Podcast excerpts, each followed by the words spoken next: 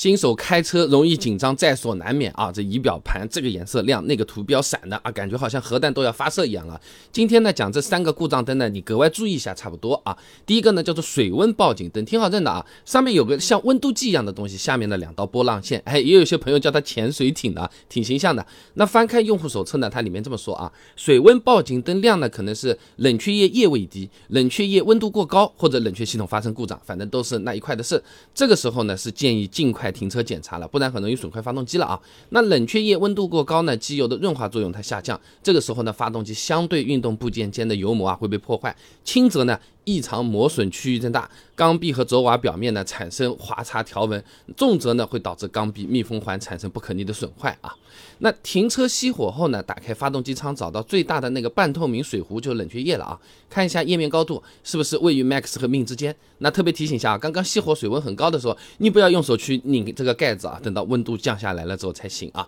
宁可等一等救援的。第二个呢？机油报警灯，哎，长得很像我们家里的那个茶壶或者是油壶啊。那这个故障灯亮呢，表示机油压力过低，哎，也是必须马上停下来检查的啊。机油油压过低呢，这个发动机润滑条件它会被破坏掉的，它会加大发动机部件的磨损，降低使用寿命。没有及时处理的话呢，气缸壁还会出现卡死或者拉缸的这个情况啊。处理方式呢，也是先靠边熄火，当然了，先要注意安全啊。那打开发动机舱，拔出机油尺，检查一下发动机油的这个液位，看看是不是机油不够了。第一次拔出来擦干净放回去，第二次呢拔出来看的液位才是准确的啊。第三个呢是制动系统故障灯，相当的好记啊。那外面一个括号，里面一个圆圈，圆圈里面还有个感叹号。啊，这个灯亮很多时候啊，哎，其实是手刹没松上去啊。那如果说手刹确认没问题，那可能呢就是刹车油液位啊它偏低，或者刹车系统有故障。另外呢，有些车子啊刹车片磨到报警或者 ABS 故障也是会亮这个灯的啊。只要你踩下去感觉刹车力度受到影响了，那车子最好也别开了啊。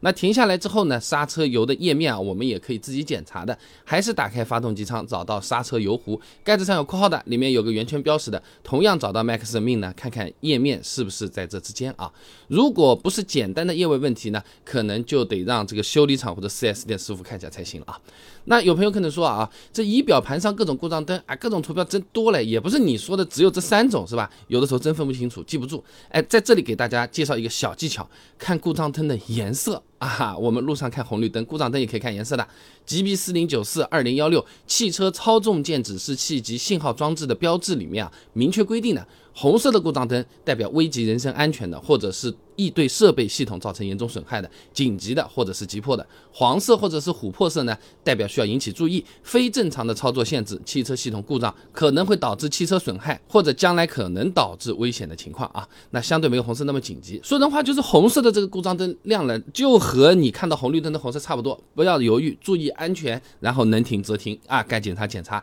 该联系 4S 店的、保险公司的你就去联系啊，拖走。啊，黄色故障灯亮了呢，像发动机故障灯、ABS ABS 故障灯这种呢，你确保车子开起来没有其他异常的情况呢，呃，我们自己慢慢的注意安全的开到店里面去再进行检修也是没有问题的啊。总的来说呢，开车的时候需要特别注意的就是水温报警灯、机油报警灯和刹车报警灯这三种，其他的故障灯一般来讲不影响使用。实在看不懂的话呢，就根据颜色简单判断下，红色就尽快靠边停车。